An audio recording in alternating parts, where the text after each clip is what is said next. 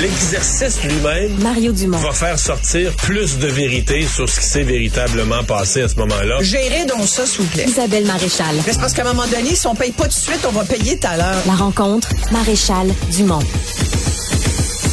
Bonjour Isabelle. Bonjour, Mario. Ah, tu nous parles aujourd'hui de cette journée internationale des droits des femmes et de la condition économique euh, des femmes. Oui, et puis sincèrement, euh, j'entrerai pas dans tout le discours là, du ce fameux féminisme intersectionnel que je trouve sincèrement insipide et, et peu important, surtout dans le quotidien des, des, femmes, des Québécoises, qui, il faut quand même le dire, euh, ont connu beaucoup de progrès dans leurs conditions et dans leurs droits au fil des ans. On refera pas l'histoire, mais je pense qu'on est toutes d'accord pour dire qu'il y a eu une avancée incroyable comparativement à des consoeurs qui se trouvent dans d'autres pays. Ben, qui ont même reculé là, en Afghanistan et- euh, durant en les deux dernières en années. euh. Afghanistan, c'est juste épouvantable.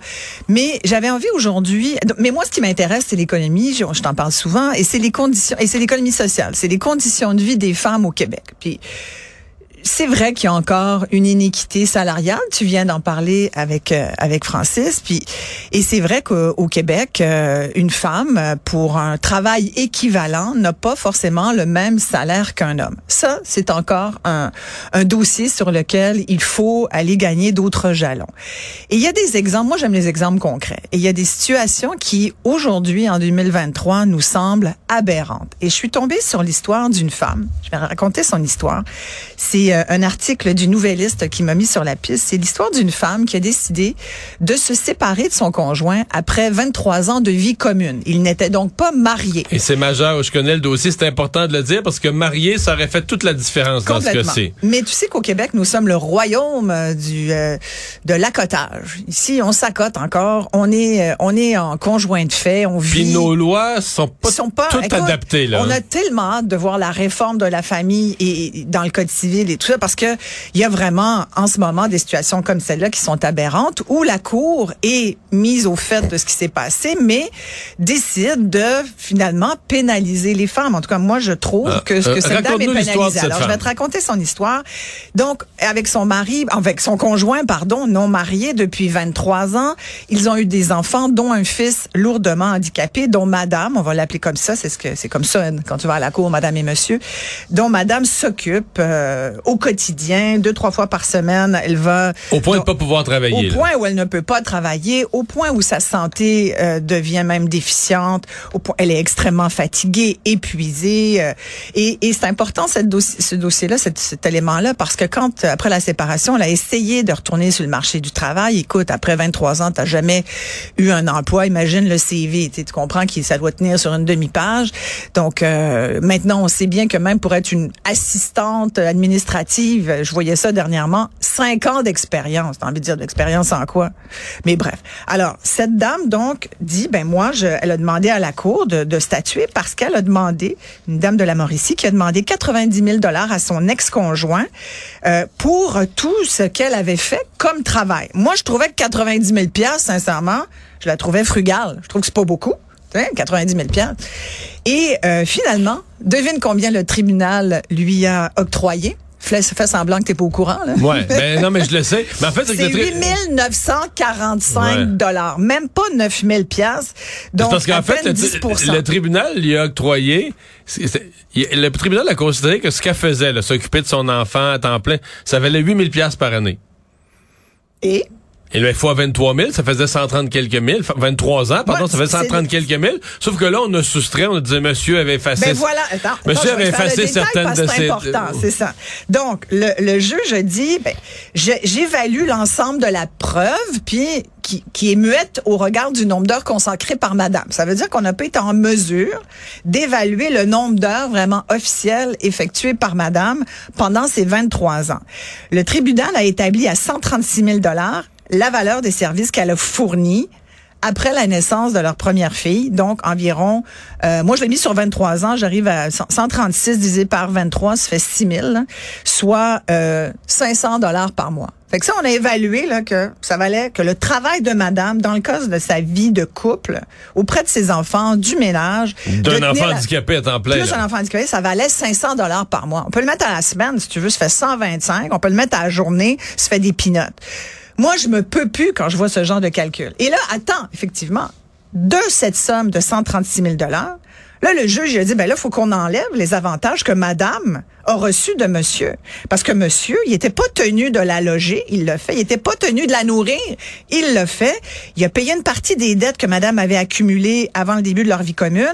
Il a payé pour son dentiste, son médecin, son optométriste. Ça, tout ça, ça vaut 127 000 piastres, a dit le juge. D'où le D'où calcul. le 9 000 qui reste. À peine 9 000 piastres, parce que 137 moins 127, ça fait à peine 9 000. Et là, la dame est allée en cours pour dire, ben attendez, moi j'ai le droit à euh, une indemnité pour enrichissement injustifié parce que pendant que madame s'occupait des enfants de la maison puis de tout là, qu'elle organisait la vie familiale, monsieur lui, il avait une entreprise puis il l'a fait fructifier, tu comprends? D'ailleurs dans son REER, il y a quasiment 400 000 pièces, il y a 371 000 372 000 dollars dans son REER qui n'appartient pas à madame d'ailleurs. Parce que lui seul. En fait, moi, le REER, mais même la maison. Même la ça, j'avais jamais réalisé. La maison, il l'a mis à son nom. Ben oui. Et même le nombre si- de gars qui font ça. Non, mais même si madame faisait le ménage de la maison, faisait tout dans la maison, Ouais. s'occupait de la maison, Ouais. puis que, mettons que la maison, ils l'ont payé 100 000, puis 23 ans après, elle en vaut, Ouais. elle en vaut 300 ou 400, le gain en capital, tout ça, rien qui la concerne. non. Elle a été gracieusement, moi ce que je comprends, c'est Elle a été madame, logée, elle. Elle a été, elle devrait être contente puis se contenter de son à peine 9000 pièces parce que monsieur a eu la gentillesse de la loger, de la nourrir puis même de s'occuper de ses soins de santé.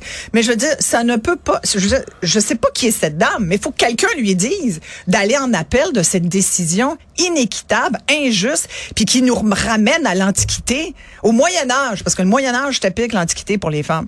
Sincèrement, je n'en reviens pas. Et là, on- parce que le- si le elle était mariée, même- non mais parce que si elle était mariée, en partant, elle Ben aurait le droit à la moitié de son REER. Ben oui, parce qu'on a une loi maintenant. Ben on a une loi depuis plusieurs années. Donc tout le bien, euh, la, sur la- le maison, la maison, Voilà. ben tous les, les gains sur la maison, les gains en capital sur la maison pendant Ouais. la période du mariage, Voilà. la moitié sera à elle. Ouais. Oui, il y a ce qu'on appelle la loi sur le patrimoine familial euh, qui a changé là beaucoup beaucoup de, de, de choses dans la vie des, des femmes au Québec. Mais tu sais, je voulais te parler de cet exemple-là parce que c'est un exemple probant de ce qu'on a encore à faire au Québec. Je m'en suis rendu compte, euh, il y a ce fameux documentaire euh, que, j'ai euh, produit qui va être diffusé à Télé-Québec euh, le 15 mars à 20h sur les moyens de la classe moyenne. Et ce qui m'a frappé, Mario, dans toutes mes recherches, j'ai rencontré beaucoup de monde, j'ai parlé à beaucoup de monde, beaucoup de femmes, parce qu'au Québec, sincèrement, à un moment donné, je me suis dit, coudonc, le Québec est monoparental. Tu sais qu'il y a beaucoup de familles monoparentales. Et parmi ces fa- familles monoparentales, il y a beaucoup, euh, d'abord, de femmes qui sont chefs de famille. Mais ce que je me rends compte aussi, c'est que les couples au Québec, je te disais, on a, on a encore le monopole de sa côté. C'est vrai qu'on a comme, tu sais, à cause de notre passé judéo-chrétien qu'on a repoussé, les couples sont moins enclins à se marier encore aujourd'hui. Le mariage au Québec, euh, par rapport dans, au reste du Canada, c'est pas, c'est pas populaire. Même là. par rapport au reste du monde. C'est assez unique rapport- la situation du Québec. là. Exactement, mais ça a un impact majeur sur l'économie des femmes. Et et euh, et moi je me suis écoute, j'ai parlé à des femmes, j'en ai même une dans mon documentaire qui est une mère monoparentale qui me racontait tout bonnement sans même trouver que c'était anormal que quand ils sont séparés, que son ex-conjoint, ben lui, il y avait la maison avant quand ils se sont rencontrés, ils ont été une dizaine d'années ensemble, ils ont une fille. Euh, quand ils se sont rencontrés, il y avait la maison. Fait que le gars a dit, ben, viens habiter chez nous, puis tu me payeras une partie de l'hypothèque. Qu'elle a dit, d'accord. Mais la maison n'a jamais été à son nom à elle.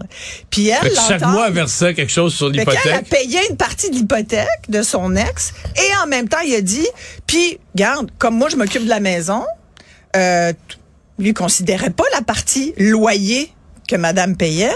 Puis il disait, ben, je m'occupe du gazon, puis des tâches, des poubelles, nan. Puis elle, elle s'occupait, comme elle me dit elle-même, ben, finalement, je me suis occupée de tout ce qui se flushait. C'est-à-dire le papier de toilette et la bouffe. Et je trouvais que c'était une image euh, formidable parce que c'est vrai. Et les femmes, c'est souvent ça. Le gars paye l'hypothèque, paye la maison, et les femmes payent tout le reste. euh, la maison, la voiture, Sauf qu'il n'est pas tout le reste qui est, qui est pas, qui, qui est pas un mange, actif, qui, là, se- qui, est tout sauf un actif. qui gagne pas de valeur Oui. avec les années. Et puis- le pire, mais le pire, c'est pas, c'est, la- il y a cette situation, mais le pire, c'est aussi le fait que pour cette jeune femme, ben, j'ai dit, mais tu, tu te rends compte que c'est pas normal, ça, que tu aurais dû avoir une partie de la maison. Elle dit, ben non, c'était sa maison. Ben non, c'est ta maison. T'en as, as payé la moitié quasiment pendant toutes ces années. En tout cas, tu avais 10 ans de paiement que tu aurais pu essayer d'aller chercher. Tu vois, ouais. Bah, je voulais pas de chicane. Eh, que je la fais, la chicane, moi, te dire, pour 10 ans, d'être allé chercher ma contribution sur ton hypothèque. Tu comprends? Moi, je n'en reviens pas. Alors là, il y a une partie, ce que je viens de te raconter, c'est les femmes doivent s'occuper de leurs affaires financières. Moi, je suis, tu au Québec, on s'en est souvent parlé, la sais, littératie financière, c'est-à-dire notre capacité à comprendre les choses, la finance personnelle, pas pas euh, pas, pas compliqué là, mais nos finances personnelles, comprendre c'est quoi une entrée, c'est quoi une sortie, une dépense, un revenu, c'est simple, c'est la comptabilité de base. Tout le monde devrait ma- maîtriser ça, nos jeunes aussi, nos jeunes filles aussi, nos, les femmes aussi. Et faut parler d'argent dans le couple. Et, et, ça, là, c'est l'ultime tabou. Je me suis rendu compte que, écoute, on, est, on peut dire, ah, j'ai fait un trip à trois en fin de semaine, mais dire combien tu gagnes ou combien l'autre te doit dans un contexte où t'es pas marié, ça, c'est tabou. Ça, tu veux pas de chicane. Mais pourquoi ça devrait être une chicane parler d'argent? On travaille tous et toutes pour de l'argent, pour le fun, oui, mais pas que. Tu sais, il se trouve qu'on est payé, on a un revenu. La moindre de- des choses, c'est de dire, regardons la contribution de chacun et que tout le monde y trouve son compte. Mais pourquoi, au moment d'une séparation, les femmes doivent-elles être pénalisées? Déjà qu'elles le sont encore dans la société. Puis on l'a vu, on vient de vivre deux ans de pandémie. Qui sont celles qui ont encore le plus perdu au change? Ce sont les femmes. Alors, en cette journée internationale du droit des femmes, moi je dis les filles, comptez vos scènes. Et comme le disait, j'aime quand même cette phrase là, de, de la docteure Farah Alibé, tu sais, cet ingénieur euh, aérospatial, qui a dit c'est vrai, malgré les difficultés, on peut pas s'apitoyer sur notre sort. Euh, il y a plein de défis qui nous attendent et moi je trouve que c'est effectivement très inspirant. Il y a plein de défis et le défi économique, c'est celui qui devrait nous intéresser le plus. Isabelle, merci beaucoup. Merci. À demain.